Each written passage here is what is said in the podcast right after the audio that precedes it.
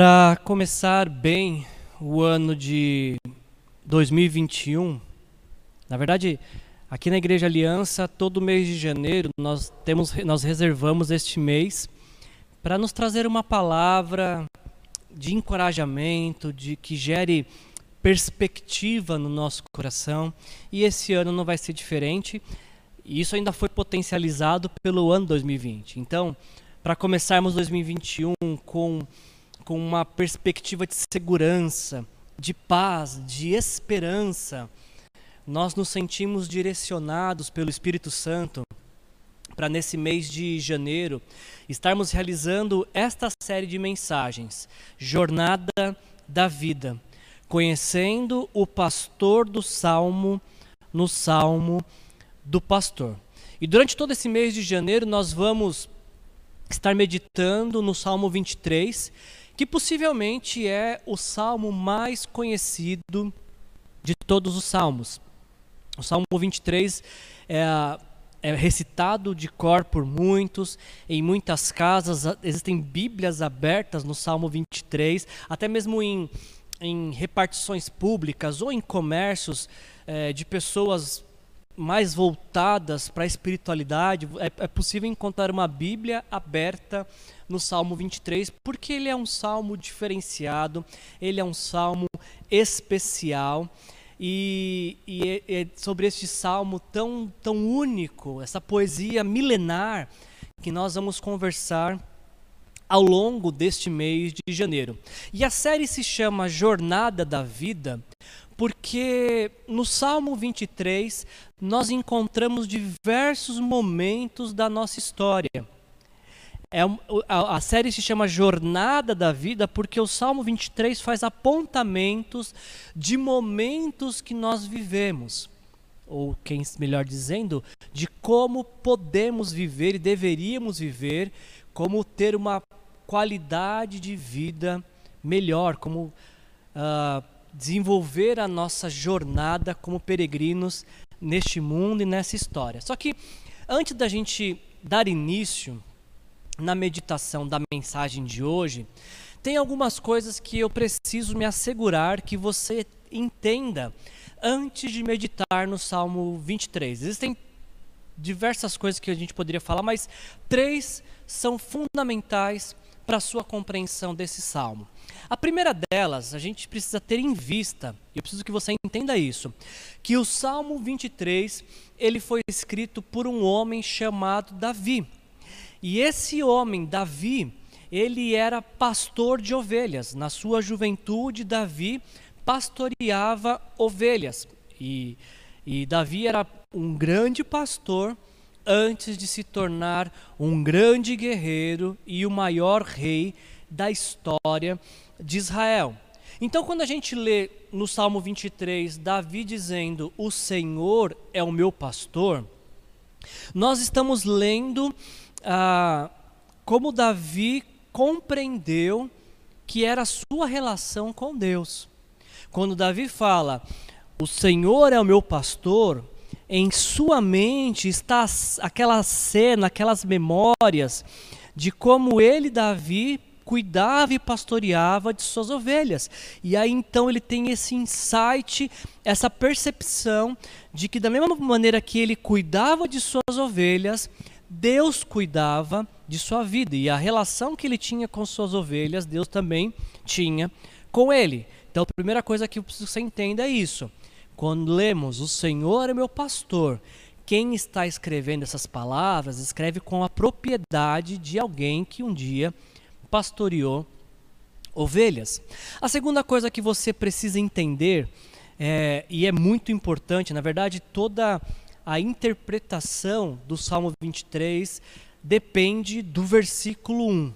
O Bruno nos apresentou muito bem isso na semana passada, de que o versículo 1 na, nas línguas originais que foram escritas no hebraico, a tradução literal seria: O Senhor é meu pastor, não me faltará.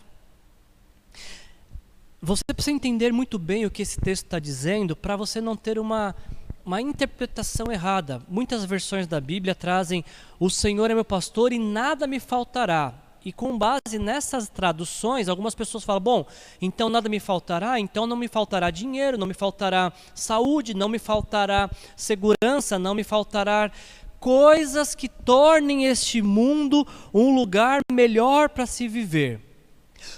Só que não é isso que o texto está dizendo. Quando Davi diz: O Senhor é meu pastor, não me faltará, Davi não está falando das coisas passageiras desta vida. Quando Davi fala, o Senhor pastor não me faltará, ele está falando de, da presença e constante, real presença de Deus em sua vida. O Senhor é meu pastor e não me faltará. Quem não me faltará? O Senhor. Aquele que tem pastoreado a minha vida. Ele não me faltará. Ele não se ausentará. Ele nunca deixará de estar presente. Ele nunca vai cometer uma falta comigo. É o Senhor que não me falta. É isso que Davi está dizendo. Você poderia compreender melhor essa frase e visualizar isso se você simplesmente invertesse a ordem das palavras. Se você pegasse do final para o começo, você poderia construir a seguinte frase: Não me faltará o Senhor, que é o meu pastor. É Ele que não nos falta, é o Senhor que cuida de nós como um pastor que não nos falta, que não nos abandona, que nos permite estar constantemente em Sua companhia. E aí então fica mais claro a sequência desse texto. O Senhor é meu pastor, não me faltará. Por isso, uh, posso viver como um rebanho que está sempre diante de verdes pastagens. O Senhor é meu pastor, não me faltará. Por isso terei meu vigor restaurado.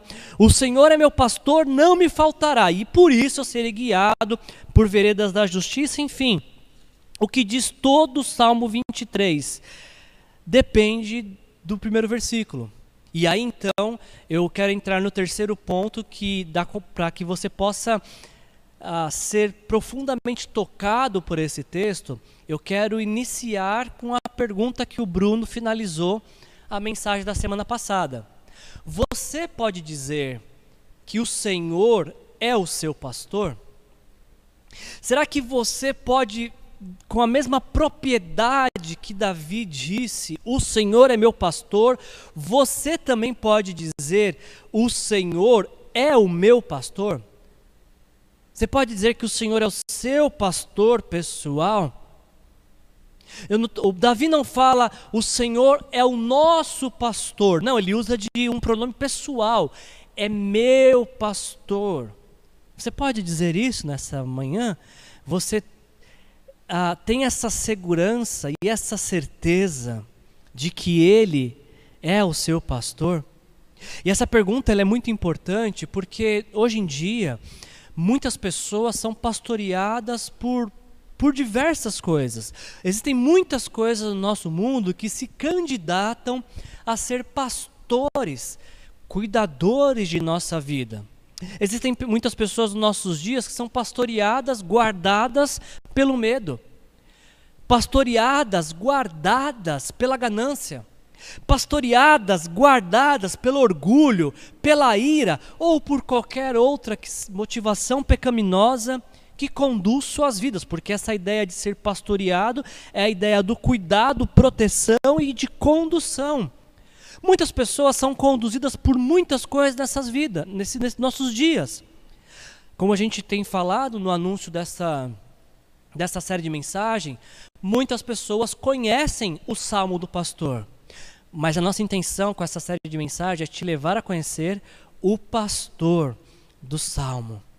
E não tem como a gente ler o Salmo 23, quando Davi diz: O Senhor é meu pastor, e não lembrar do Senhor Jesus Cristo, porque em diversos textos da Bíblia, Jesus é apontado como pastor. Por exemplo, Hebreus capítulo, o autor de Hebreus, em Hebreus 13, 20 e 21, ele diz: O Deus da paz, pelo sangue da aliança eterna, trouxe de volta dentre os mortos ao nosso Senhor Jesus, o grande pastor das ovelhas. O autor de Hebreus chama Jesus do grande pastor das ovelhas.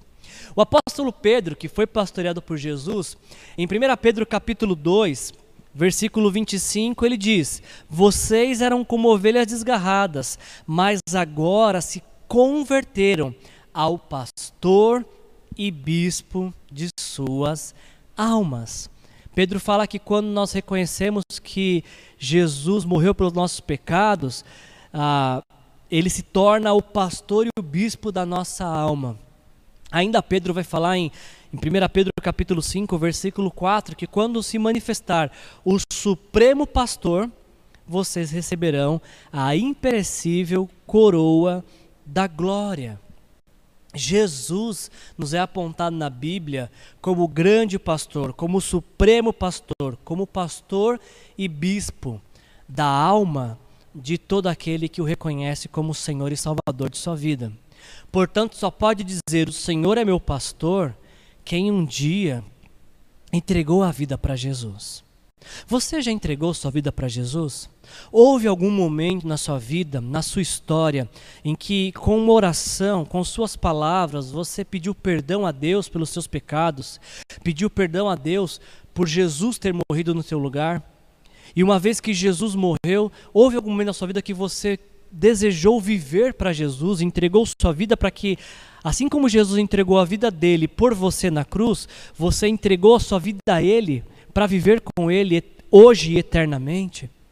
Você pode fazer isso agora mesmo. A Bíblia fala que os nossos pecados nos separam de Deus, mas essa oração de rendição, essa oração de entrega, nos aproxima de Deus. Eu queria te encorajar a fazer isso agora mesmo. Nós vamos orar e antes de prosseguir, eu queria te encorajar. Se você não entregou sua vida para Jesus, faça isso agora mesmo. Aonde você está, com suas palavras, uma simples oração dizendo: Senhor Jesus, eu quero te entregar a minha vida. Perdoa os meus pecados. Venha ser o meu Senhor, o meu Salvador. Eu quero que o Senhor seja o meu pastor. Vamos fazer isso agora? Vamos orar? E eu quero te encorajar, enquanto oramos, a entregar sua vida para Jesus. Feche seus olhos. Senhor, em nome de Jesus, antes de meditarmos nesse texto sagrado, nessa poesia milenar, Senhor, eu queria te pedir, Senhor, que nesta hora o Senhor estivesse visitando cada um dos nossos ouvintes, cada pessoa que está diante de uma tela vendo esta mensagem. Aqueles que que não se entregaram a Ti, Senhor. Aqueles que estão nos ouvindo e que ainda não tiveram a oportunidade de conhecer Jesus como seu Senhor e Salvador pessoal, como pastor. Por favor, Pai, toca no coração dessas pessoas, Espírito Santo de Deus as visita e ajude-as a compreenderem o quanto o Senhor as ama. Ajude essas pessoas a compreenderem o teu amor salvador. E se você me ouve agora e você ainda não entregou sua vida para Jesus, faça isso agora. Diga, Senhor Jesus, eu quero te entregar a minha vida. Perdoa os meus pecados. Eu creio que na cruz o Senhor morreu no meu lugar. Mas no terceiro dia o Senhor ressuscitou e está vivo e agora me promete uma vida eterna. Venha habitar em meu coração venha ser o meu Senhor e meu Salvador. Se Jesus já é o Senhor da sua vida, agradeça a Ele. E saiba que Ele quer te conduzir, como um pastor conduz suas ovelhas. Oramos, Pai, crendo nesta palavra e que o Senhor tem algo muito especial para nós nessa mensagem que pode mudar toda a trajetória deste nosso ano que está, por, que está diante de nós, Pai. Nos abençoa nessa meditação, Pai, em nome de Jesus. Amém. Uma vez que nós estamos lendo uma poesia, o Salmo, o livro de Salmos é um livro de poesias que está no meio da Bíblia. Eu escolhi ler o Salmo 23 inteiro na Bíblia, na versão A Mensagem de Eugene Peterson. E se você tiver com a sua Bíblia aberta, você pode marcar é, a sua Bíblia, segura com o dedo marcando assim, mas eu queria que você fechasse a sua Bíblia para que você me ouvisse recitar ah, como que esse texto se encontra na Bíblia, a mensagem de Eugene Peterson. Olha a profundidade captada por Eugene Peterson ao parafrasear o Salmo 23. Ó Eterno, meu pastor, não preciso de nada. Tu me acomodaste em exuberantes campinas. Encontraste lagos tranquilos e deles posso beber. Orientado por tua palavra, pude recuperar o alento e seguir na direção certa. Mesmo que a estrada atravesse o vale da morte, não vou sentir medo de nada, porque caminhas do meu lado. Teu cajado fiel me transmite segurança. Tu me serves um jantar completo na cara dos meus inimigos. Tu me renovas e meu desânimo desaparece. A minha taça transborda de bênçãos. Tua bondade e teu amor correm atrás de mim todos os dias da minha vida. Assim, vou me sentir assim vou me sentir em casa no templo de Deus por todo o tempo em que eu viver. Como nós dissemos, o Salmo 23, possivelmente ele é o salmo mais conhecido da Bíblia e por esta razão não é de se surpreender que nós encontremos diversas considerações, pregações, exposições e explicações deste texto. Uma rápida busca na internet, se você digitar lá Salmo 23, você vai encontrar diversas considerações entre esses salmos. Há pessoas que dizem que deixar o Salmo 23 aberto espanta mal olhados. Se na sua casa está com a Bíblia com o Salmo 23, isso espanta mal olhados. Outras pessoas vão dizer que o Salmo 23 reserva diversas bênçãos, promessas de bênçãos. E, e é possível você encontrar uh, descrições, exposições do Salmo 23 do tipo sete bênçãos de Deus contida no Salmo 23 ou a uh, coisas que o bom pastor promete, ou ainda benefícios, recompensas de ter o bom pastor em sua vida. E nós também poderíamos seguir esta, esta onda, esta linha, e, e falar das bênçãos uh, que o Salmo 23 contém e, e, ao fazermos isso, possivelmente nós teremos mais um a, a, a, alimentarmos o comércio da fé, aqueles que se dirigem à Bíblia e à meditação bíblica apenas pensando no que vão ganhar, nos benefícios que trarão para a sua vida. A, nós, nós fizéssemos essa exposição como recompensas por ter Jesus como pastor, nós talvez estaríamos apenas nos juntando àqueles que alimentam uh, o comércio da fé, como se a Bíblia fosse um livro de promessas para tornar este mundo um lugar melhor para se viver, um lugar melhor para se estar. O problema é que nós não podemos seguir esta linha, eu me sinto impedido de seguir esta linha, de expor, meditar no Salmo 23 como recompensas de ter Jesus como pastor, pelo simples fato de que esta poesia, que tem mais de 3 mil anos, esta poesia ela não está falando de algo que está sendo almejado essa poesia está falando de uma realidade vivida. A gente precisa lembrar que quando Davi escreve o Salmo 23, ele não está falando daquilo que ele espera receber por ter o Senhor como pastor. No Salmo 23, Davi está descrevendo o que está acontecendo na vida dele no exato momento, naquele exato momento, porque o Senhor, que é o seu pastor, não lhe falta. Então, quando a gente lê o Salmo 23, eu tenho para mim que nós não estamos diante de promessas, de recompensas, de, de, da, da expectativa de espantar mal-olhados. Não, eu acho que o Salmo 23 ele está nos falando sobre relacionamento. E, e você sabe que relacionamentos não são baseados, ou pelo menos não deveriam ser, baseados no interesse da troca, no interesse daquilo que se vai receber. A grande bênção de um relacionamento é o próprio relacionamento. É o simples fato de, de poder se relacionar com o outro, de ser e pertencer ao outro. Então, é mais profundo do que falar.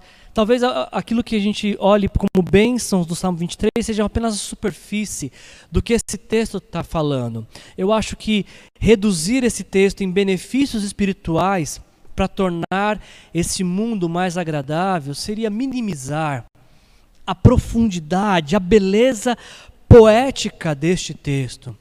E mais, seria minimizar o que nos está sendo ensinado sobre como Deus quer se relacionar comigo e com você. Perdão.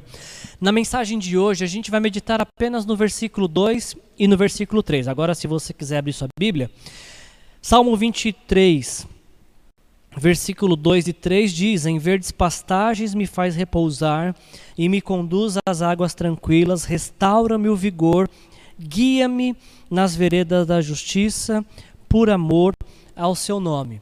Partindo deste princípio de que nós estamos lendo uma poesia, que é uma metáfora para descrever o relacionamento com Deus, eu queria te apresentar o que acontece quando nós nos relacionamos com Deus, com base no versículo 2 e 3 do Salmo 23. E para começar, a primeira coisa que eu queria destacar é que o Salmo 23 diz que o Senhor nos faz repousar.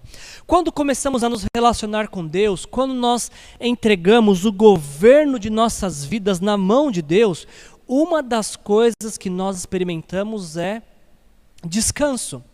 E quando eu estou falando de descanso, eu não estou falando apenas no esgotamento físico que se recupera com uma boa noite de sono. Eu não estou falando de, desse descanso que está atrelado ao deitar e repousar para ter suas forças renovadas. Mais do que isso, quando a gente lê é, em verdes pastagens me faz repousar, nós estamos lendo Estamos diante de uma realidade que no relacionamento com Deus nós encontramos descanso para o nosso coração e para a nossa alma. Eu confesso para vocês que preparando a mensagem para trazer para a nossa reflexão hoje, eu, eu passei mais tempo nesse, nesse primeiro trecho aqui. Em verdes pastagens me faz repousar. E o motivo que eu demorei tanto tempo mastigando e refletindo nesta palavra, eu fiquei olhando para esse texto e pensando por que, que o texto diz que o Senhor, o meu pastor que não me falta, me faz, me faz repousar. Perceba que o texto não diz, ah, o, meu, o Senhor, que é o meu pastor, que não me falta, me conduz a pastagens verdejantes. Ou não, ele me sugere um repouso. Ou ainda, ele indica um repouso. Não, o texto não diz isso. O texto diz, ele me faz repousar. Eu passei muito tempo tentando entender por que, que o texto diz, ele me faz repousar. Porque repouso não deveria ser algo natural para quem está cansado? Se repouso é uma resposta a uma exaustão física, não seria normal deixar apenas que o curso da vida se encarregasse em me levar ao repouso? Porque o pastor, o bom pastor, Jesus, precisa me fazer repousar. E a resposta que eu encontrei, o Jesus precisa nos fazer repousar. O motivo é porque nós nem sempre conseguimos repousar. Às vezes o Senhor precisa nos fazer repousar, precisa nos forçar a repousar, porque se não for de forma obrigatória, nós, alguns de nós não repousaríamos. E para reforçar essa minha tese, eu queria te lembrar que a Bíblia nos fala dos dez mandamentos da lei de Deus. E talvez você, se você não conhece, não sei se você sabia, ou até mesmo você que conhece, você se recorda que dos dez mandamentos da lei de Deus, existe um que fala sobre descanso. Aliás, dos dez mandamentos da lei de Deus, o quarto mandamento é onde Deus passa a maior, a maior, faz a maior descrição do mandamento. Lá em Êxodo capítulo 20, versículos de 8 a 11, nós lemos o quarto mandamento, que é o mandamento do descanso, que diz: Lembra-te do dia de sábado para santificá-lo. Trabalharás seis dias e neles farás todos os teus trabalhos, mas no sétimo dia é o sábado dedicado ao Senhor teu Deus. E nesse dia não trabalharás, não terás trabalho algum, pois em seis dias o Senhor fez os céus e a terra, o mar e tudo que neles disse, mas no sétimo dia descansou. Portanto, o Senhor abençoou o sétimo dia e o santificou. Deixa eu fazer uma pergunta para você. Por que Deus teve que tornar o repouso, o descanso, em uma lei, em uma obrigação? A resposta é porque o ser humano não consegue repousar. Tem pessoas que são tão boas, mas tão boas que elas são, chegam a ser melhores que Deus, porque o próprio Deus descansou. E algumas pessoas são melhores que Deus e não descansam. Levam a sua vida à exaustão. E obviamente que quando a Bíblia fala que Deus descansou, não é que Deus trabalhou bastante e chegou a uma exaustão física. O descanso de Deus, o mesmo descanso que Ele nos ordena, é uma ordem, é a ideia simplesmente de cessar as atividades. Nós estamos diante de uma sociedade cansada, que não sabe o que é repousar.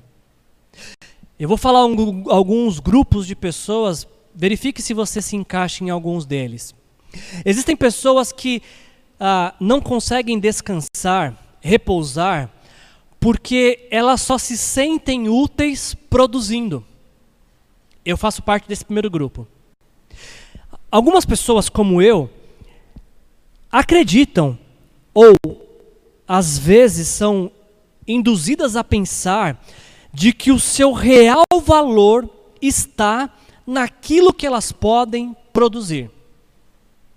E por isso que elas não descansam, porque se elas descansarem, elas param de produzir, e se elas param de produzir, elas perdem o seu valor.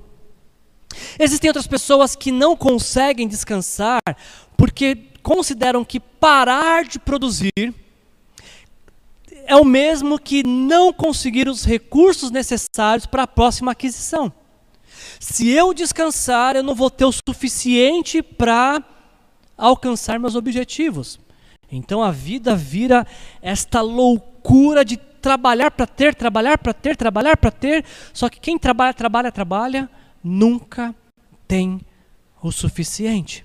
Existem algumas pessoas que se sentem culpadas por descansar. Você sabe, acredita que tem pessoa que tem culpa, sente culpada de descansar?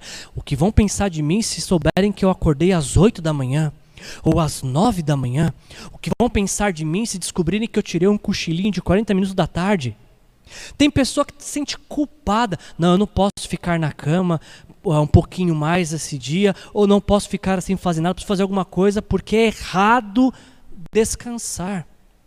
Tais pessoas é, talvez cresceram ouvindo de seus pais que descansar é coisa de vagabundo, que pessoas direitas trabalham, trabalham e trabalham.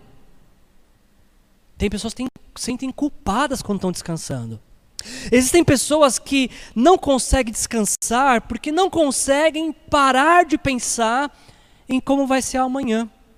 Mesmo que elas estejam paradas, elas estão trabalhando em sua mente em seu coração, uh, estão preocupadas com a vida, estão ansiosas em seu coração, estão cobiçando bens e isso não lhes deixa um tempo para descansar.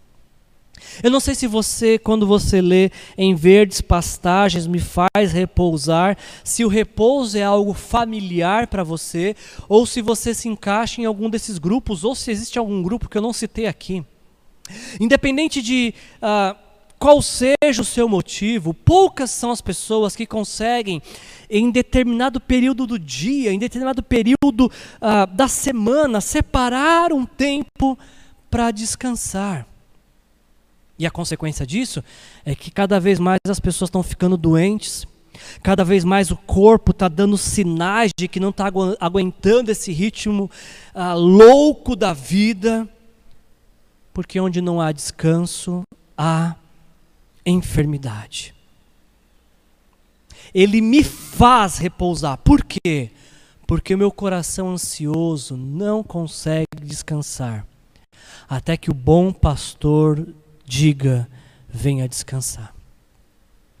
Como é que você avalia o seu descanso? Você poderia dizer que você tem um período no dia e um período na semana onde você consegue descansar? Qual que é o período do dia em que você descansa? Qual que é o período da semana reservado? Qual que é o seu sábado? Porque o sábado no quarto mandamento não é literal. Trabalhará seis dias e um você descansa. Então pode ser que seu sábado seja domingo, seu sábado seja segundo, seu dia de descanso qual é? E, e, outra coisa mais importante que eu queria dizer para você, quando a gente está falando de descanso, necessariamente nós não estamos falando em deitar numa cama e não ter hora para levantar. Isso também é descanso, isso também é importante, mas a gente não está falando só disso. Quando Davi fala em verdes pastagens me faz repousar, ele está falando de um lugar. Ele não está falando apenas de cessar atividades, ele está falando também de um lugar para descansar, porque nem todo lugar é lugar de descanso. Você pode estar deitado em um lugar completamente agitado onde você não consegue dormir, onde você não consegue repousar. Aliás, eu tenho descoberto algo que parece até contraditório. Eu tenho descoberto como que a atividade física é um excelente lugar para repouso. E eu fiquei pensando, será que eu falo isso para eles hoje? Mas porque é muito contraditório, né? Como assim? Você está se exercitando e está repousando? Pois é. Eu estou tentando retomar minhas atividades físicas a, a duras custas, está sendo bem difícil, mas eu tenho descoberto quanto que descansar quanto que o exercício físico é um período precioso de descanso. Ontem uh, eu peguei a Avenida Paraibuna inteira, fui peguei, andei toda a Avenida Paraibuna, quando eu cheguei ali no laboratório Oswaldo Cruz, eu desci o banhado, aí eu fui até o final do banhado e eu cheguei na pracinha que tem ali embaixo, que o Pedro chama carinhosamente aquela pracinha de pracinha da tia Kátia. Não é, eu, eu até esqueci o nome da pracinha agora, porque agora é pracinha da tia Kátia. Aí eu dei a volta na pracinha da tia Kátia e subi correndo a Avenida da ETEP, o que é completamente desumano. E aí quando eu cheguei no final da. Nem, nem, até o carro engasga quando sobe na Avenida da ETEP. Eu subi correndo. Quando eu cheguei no final da Avenida do Itepe, Avenida Paulista, quase sem fôlego de vida, eu encontrei um excelente tempo de descanso. Porque aí, como eu já não tinha mais perna para correr, eu fui andando a Madre Paula, a Heitor até chegar na minha casa. E nesse percurso de pouco mais de dois quilômetros, eu fui conversando com Deus. O corpo estava exausto, mas eu estava tão descansado porque foi um excelente tempo de descanso, onde eu encontrei o descanso não na no repouso do corpo, eu, descansei, eu encontrei descanso na conversa com Deus. E o lugar foi todo esse trajeto que eu falei para você. Eu queria te encorajar, inclusive, a, a, fazer exercícios físicos. Faça uma caminhada, porque independente de qual seja a sua condição física, você pode caminhar 500 metros, 1 quilômetro, 2 quilômetros, mas mais do que isso, nesse período de caminhada, converse com Deus e você vai ver que quando você está caminhando e o corpo está ficando exausto, a mente está ficando limpa. E essa é uma ótima oportunidade para conversar com Deus. Ah, para mostrar para você que, que descanso necessariamente não tem a ver com o repouso do corpo, mas sim a um lugar. Eu queria recitar para você a frase de Santo Agostinho. Alguém certa vez disse que Santo Agostinho, Santo Agostinho disse: Ó oh Deus, tu nos criaste para ti. A nossa alma sempre estará inquieta e ansiosa enquanto não encontrar descanso em ti. O verdadeiro e renovador repouso só pode ser encontrado na companhia de Deus. Se o Salmo 23 é o salmo mais conhecido, possivelmente o Salmo 91 é o segundo salmo mais conhecido. E eles competem pelo primeiro lugar de salmo mais conhecido. E no Salmo, no Salmo 91, as primeiras palavras que nós encontramos nesse texto é: Aquele que habita no abrigo do Altíssimo encontrará descanso à sombra do Todo-Poderoso. E essas pessoas que encontram na companhia de Deus descanso, elas dizem a respeito do Senhor: Ele é o meu refúgio, meu lugar secreto, Ele é o meu Deus e nele eu confio. Como a gente já disse aqui em diversas oportunidades, se você está cansado, aprenda a descansar e não a desistir. Quando você encontra Deus, quando o Senhor é o seu pastor, você encontra nele no, no Senhor que não te falta um lugar para descansar, o descanso pelo qual a sua alma está clamando. Outra coisa que eu encontro nesse texto aqui, como ah, consequência, resultado de um relacionamento com Deus, o Salmo 23 nos ensina que quando o Senhor que não nos falta, o nosso pastor, quando o Senhor é o nosso pastor, uma outra experiência que nós desfrutamos desse relacionamento é que o Senhor se encarrega de conduzir os nossos passos. Eu não sei se você está familiarizado com essa figura de linguagem de pastor e ovelhas, mas eu fiz algumas pesquisas para preparar essa mensagem e eu descobri que ovelhas são animais completamente dependentes de seu pastor. Se elas têm um pastor ruim, esse pastor pre prejudica suas vidas. E o contrário é verdadeiro. Um bom pastor ah, traz longevidade para a vida de suas ovelhas, porque a ovelha é um animal frágil. Ovelha não tem mecanismo de defesa. Ovelha é, é, um animal que tem a visão comprometida, por isso que ela precisa constantemente que o pastor as conduza. Se um pastor ruim um pastor que é contratado, um pastor que não, não, não se importa com a vida da ovelha, ele leva suas ovelhas para beber água em qualquer lugar. E ovelhas podem beber inclusive águas lameadas, porque se assim o pastor a conduziu, é onde elas vão beber. Mas o bom pastor, o bom pastor leva as suas ovelhas a uma fonte de água que pode saciar a sede delas, o que dá um trabalho gigantesco para o pastor. Agora, você já parou para pensar nesse salmo, você que já leu esse salmo alguma vez? Por que, que o bom pastor precisa conduzir as ovelhas não apenas a boas águas, mas a águas tranquilas? Você sabia por que, que precisa ser tranquilas as águas? E a resposta, ainda dentro dessa analogia de, de ovelhas, os animais, é porque as ovelhas são animais extremamente medrosos. E uma água agitada não permitiria que as ovelhas chegassem para beber. A ovelha é tão medrosa, mas tão medrosa, que até mesmo o reflexo dela nas, nas águas podem assustá-las. Então as águas precisam estar tranquilas para que elas possam saciar a sua sede. Agora, uma coisa que eu descobri, e isso eu achei fantástico, é que ah, uma boa quantidade de água que as ovelhas vão ingerir está no pasto que elas vão pastar durante as primeiras horas da manhã. Porque quando as ovelhas saem para, para pastar logo nas primeiras horas da manhã, o pasto ainda está coberto de, de orvalho.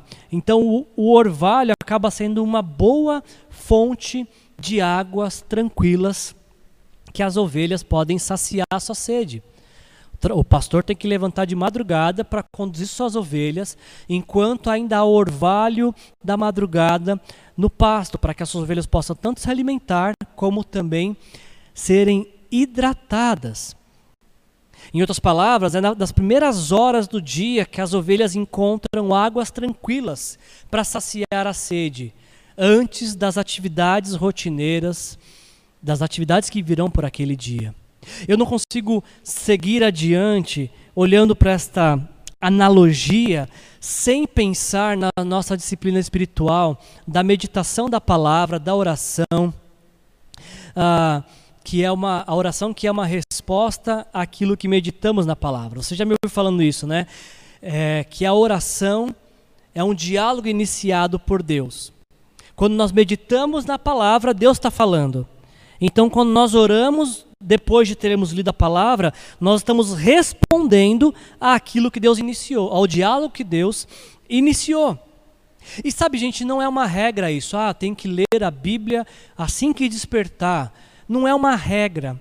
Mas é verdade também que assim que despertar, a sua mente, o seu coração ainda não foram tomados pela agenda do dia, pela preocupação do dia, pela ansiedade do que está por vir. Quando você tem o descanso do corpo e desperta, e como primeira atividade do dia você medita na palavra de Deus, você ouve Deus falar, isso traz um renovo para o coração e para a alma. Eu, inclusive, é, eu não sei quantos de vocês conhecem este livro, é um livro bem antigo. É, o livro chama Nada Me Faltará. O autor dele, Philip Keller, ele é um, é um pastor e ele fez a mesma coisa que Davi. Ele fez uso da sua experiência pastoral, somada ao Salmo 23, e ele fez essa analogia explicando o relacionamento que ele tinha com as ovelhas dele e falando da, da maneira como ele entendia que Deus queria se relacionar conosco. Aliás, não sei se você já me ouviram dizer isso, mas se você for ler dois livros este mês, esse aqui precisa ser um deles, porque a gente está falando do Salmo 23. Esse livro aqui, ele faz uma analogia extraordinária detalhista do relacionamento entre um pastor e uma ovelha, e esse relacionamento como uma analogia do relacionamento que Deus quer ter conosco. Falando sobre ah, essa ideia do que acontece na manhã e quando as ovelhas são ah, abençoadas com o orvalho da manhã, o Philip Keller diz as seguintes palavras: Na vida cristã, é de grande importância observar que, na maioria dos casos, as pessoas mais serenas, confiantes e capacitadas a enfrentar as complexidades da vida são as que se levantam cedo, diariamente, para alimentar-se da palavra de Deus. E preste atenção nisso: é na quietude das horas matutinas que elas são guiadas às águas tranquilas, onde bebem a própria vida de Cristo, suprindo-se dela para passar o dia. E isso não é uma mera figura de linguagem, isso é uma realidade prática. Dia 18 de janeiro, eu vou completar sete anos como pastor auxiliar nesta igreja que Jesus tem sido pastor titular por 43 anos.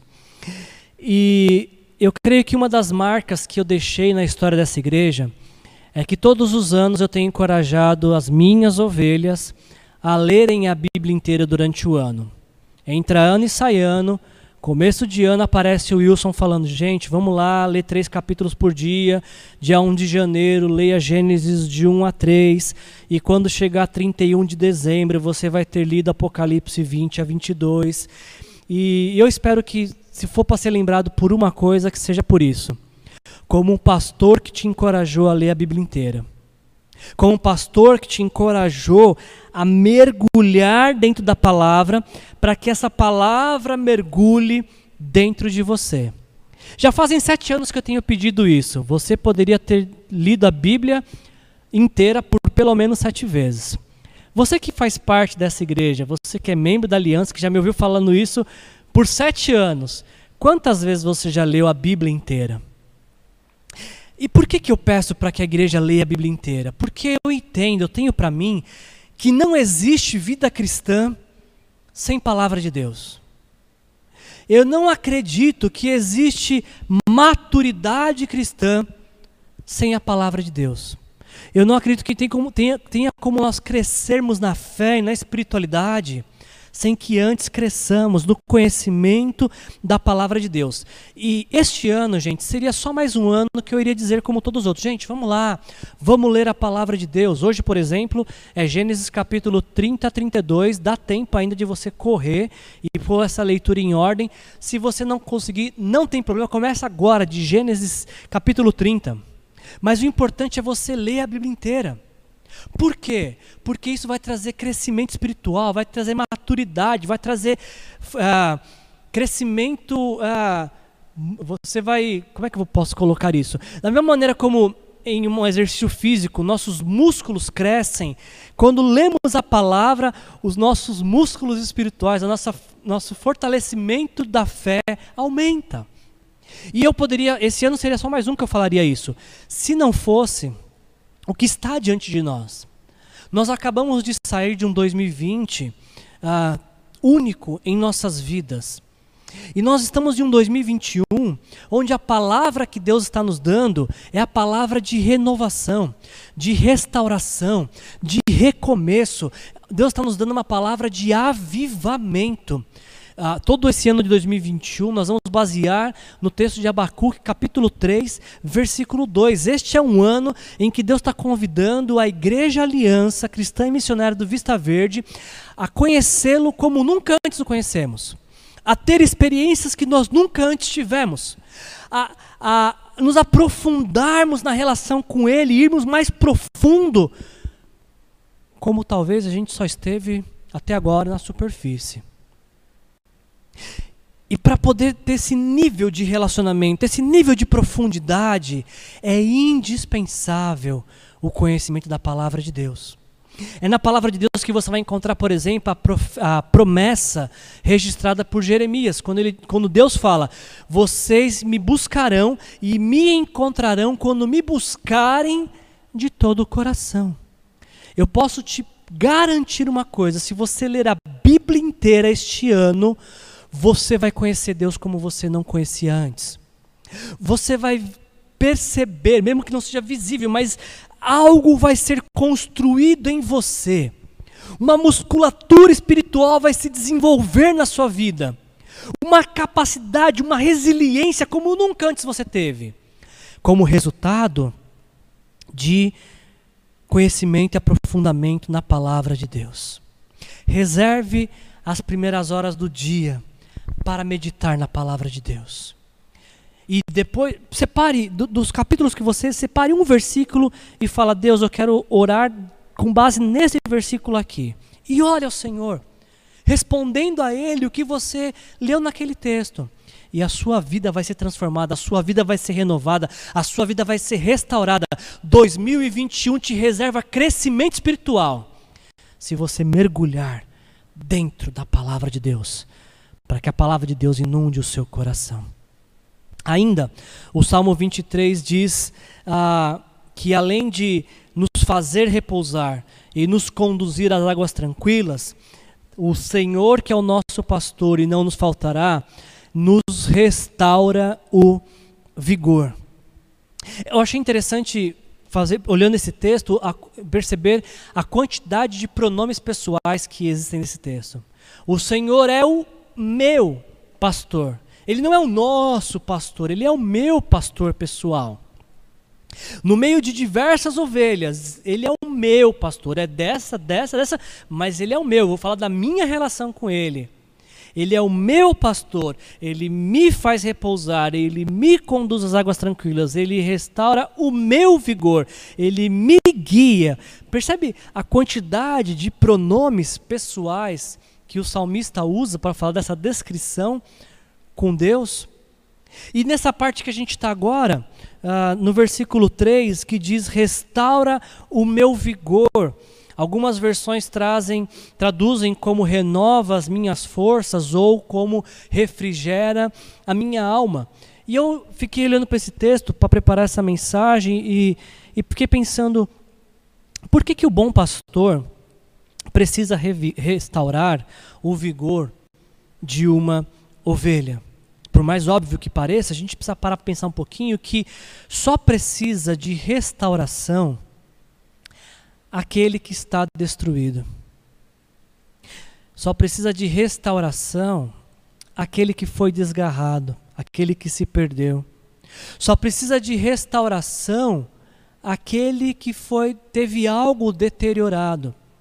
Eu gosto dessa tradução aqui, é, refrigera a minha alma. Quem precisa de, de refrigério para a alma? Apenas aquele que está sob intensa pressão. Eu não sei se alguma vez, principalmente vocês uh, que têm o hábito de cozinhar, se vocês já pegaram a panela de pressão e jogaram um pouco de água fria para tentar diminuir um pouco a pressão. Não sei nem se pode fazer isso. Eu, é uma coisa que eu vi e estou só reproduzindo o que eu vi. Mas me parece que quando você pega a panela de pressão quente, joga um pouquinho de água, quente, de água fria, isso, tira, isso refrigera a panela e tira um pouco da pressão. Eu acho que essa analogia ela cabe muito bem para a gente de que o Senhor, quando Ele é o nosso pastor, Ele tira a pressão que está sobre nós. Ele traz renovo para nossa alma. Ah, na versão NVI traz Ele restaura o nosso vigor. O simples fato de ter a companhia de Deus, de estar junto de Deus, traz renovo para a alma, traz renovo para o coração, traz renovo para a mente. É uma consequência desse relacionamento, ser renovado e restaurado. É, é, mais uma vez, usando essa parte de analogia, até li nesse livro também que eu citei para vocês. Como falei, as ovelhas são tão dependentes do pastor que algumas ovelhas, às vezes, quando elas tombam, elas não consigam, conseguem desvirar. E elas precisam que o pastor possa colocá-las de pé novamente, renovando as suas forças. Eu não sei por qual período você passa, o que 2020 produziu na sua vida, mas Deus quer renovar o seu vigor. Deus quer restaurar a sua alma. Deus quer renovar as suas forças. Essa é a promessa que o Senhor nos faz. Existem promessas na palavra de Deus de que Ele se encarrega de renovar as nossas forças, de que Ele trabalha em nosso coração e nossa vida. Em Isaías capítulo 40, versículo 29, nós lemos: Ele fortalece o cansado e dá grande vigor ao que está sem força. O Senhor pode te renovar agora mesmo, onde você está. Basta simplesmente que você se renda ao pastoreio e cuidado dele, para que ele renove sua vida, para que ele renove suas forças, para que ele restaure o seu vigor, para que ele restaure a sua alma. E 2020 só vai ser uma lembrança de como Deus poderosamente trabalhou na minha e na sua vida. E caminhando para o final, ah, o Senhor é meu pastor, não me faltará. E por isso ele me faz repousar em verdes pastagens, me conduz às águas tranquilas, restaura meu vigor e guia-me nas veredas da justiça por amor ao seu nome. Como eu falei desde o início, essa ideia de sermos pastoreados por Deus tem a ver com deixarmos que Deus conduza a nossa vida. As veredas da justiça aqui são uma analogia para caminhos retos em contraste com caminhos tortuosos e perigosos.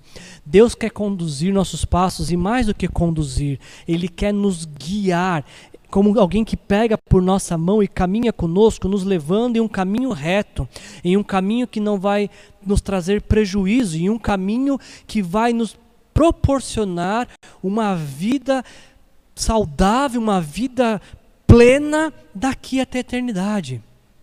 E por que, que Deus faz isso? Como diz o texto, Ele faz isso por amor ao seu próprio nome. Porque Ele, ele assumiu esse compromisso conosco. Então, pela, pelo amor que Ele tem ao nome dEle, Ele cumpre aquilo que Ele prometeu. Ele vai guiar todos aqueles que confiam nele, como o pastor guia suas ovelhas. E como as ovelhas estão dependentes do seu pastor, o Senhor Jesus nos chama para dependermos dele, para a vida presente e para a vida que está por vir. Eu queria concluir a mensagem de hoje em um dos textos que nos fala com maior propriedade e que deixa clara essa analogia que nos é proposta pela palavra de Deus, apresentando a nós Jesus como como bom pastor. Em João capítulo 10, quando nós estamos diante desse texto, Jesus está conversando com alguns fariseus, com alguns religiosos de sua época. E é para estes homens, para estes fariseus, que Jesus diz as seguintes palavras em João capítulo 10. Eu lhes asseguro que aquele que não entra no aprisco das ovelhas pela porta, mas sobe por outro lugar, é ladrão e assaltante. Aquele que entra pela porta é o pastor das ovelhas. Jesus está fazendo uma analogia aqui, aonde o ladrão nesse texto são os fariseus, que estão roubando das pessoas a oportunidade de conhecerem a Deus, de reconhecerem Jesus como Messias. Eles são ladrão, assaltantes. Essa é a analogia que Jesus faz nesse texto. Inclusive, quando Jesus diz no versículo 10: o ladrão vem apenas para roubar, matar e destruir, ele não está falando do diabo. Algumas pessoas até falam, ah, como diz a Bíblia, né? O diabo vem para matar, roubar e destruir. A Bíblia não diz isso. Nesse texto de João 10, 10, o ladrão mencionado aqui são os fariseus, com quem Jesus está conversando. A analogia é: os fariseus que impedem as pessoas de conhecerem a Deus são ladrões, estão roubando a oportunidade de vida eterna dessas pessoas. Mas Jesus, que é o bom pastor, concede vida a, a, a, este povo, àqueles que querem conhecer a Deus. Ainda, Jesus vai dizer nessa, nessa analogia que ele faz: uh, o porteiro abre-lhe a porta e as ovelhas ouvem a sua voz. Ele chama as ovelhas pelo nome e as leva para fora. Depois de conduzir para fora todas as suas ovelhas, vai adiante delas e estas o seguem, porque conhecem a sua voz, mas nunca seguirão estranho. Na verdade, fugirão dele, porque não reconhecem a voz de estranhos. E aí no versículo 6, Jesus finaliza dizendo assim: o texto diz: Jesus usou essa comparação, mas eles, os fariseus, não compreenderam o que ele estava falando. Muitas pessoas não compreendem o que Jesus diz quando ele fala que ele é o bom pastor. Ainda mais nós que vivemos tão distante dessa realidade do campo, do, do cuidado de ovelhas, a gente não, tá, não entende o que Jesus está nos apresentando e ao relacionamento que Jesus está nos convidando. Então, para encerrar a mensagem de hoje, eu queria te apresentar um curto vídeo para que você possa entender o que, que Jesus está dizendo, uh, o que Jesus quer dizer quando ele fala que ele é o bom pastor, que as ovelhas ouvem e atendem sua voz. Por favor, preste atenção nesse curto vídeo que vai aparecer.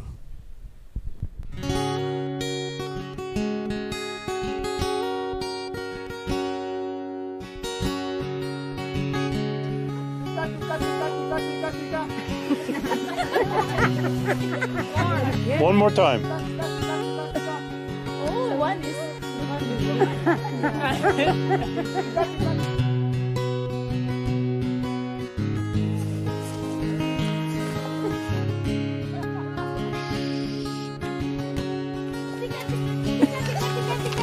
Louder! Take it, take it, take it, take! Tika, tika, tika, tika.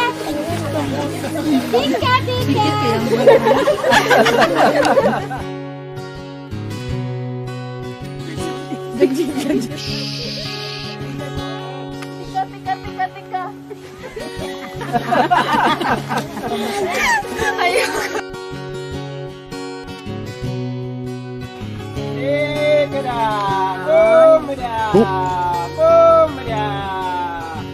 At them. Look at them. That's amazing. Isn't that amazing? They are coming. Oh my God. Woo! Oh my God. I can't believe. Oh my God.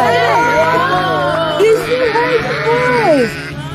Oh my God. This is amazing. One more. You scared them. Yeah, Eunice made him go away. Oh my God. Was that cool or what? Oh God.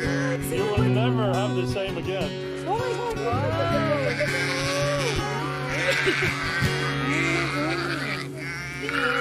I can't believe the were coming.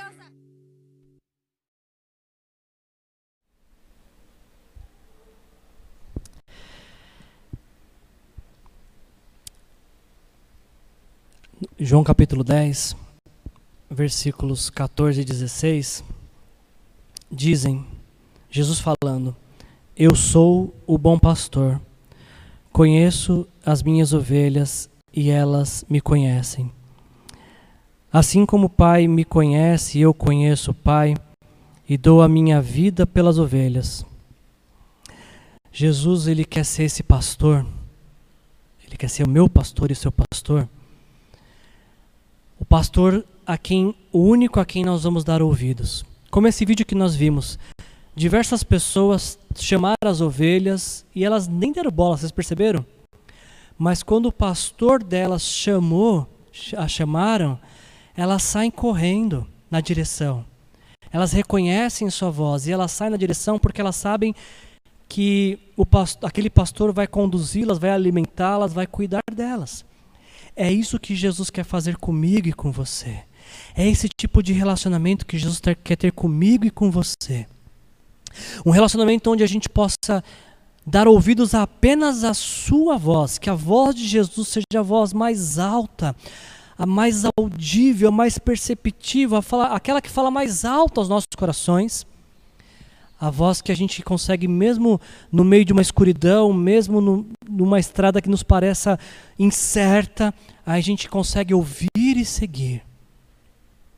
E a primeira coisa que Jesus nos chama é para sermos suas ovelhas, seus discípulos, aqueles que, que o seguirão daqui até a vida eterna.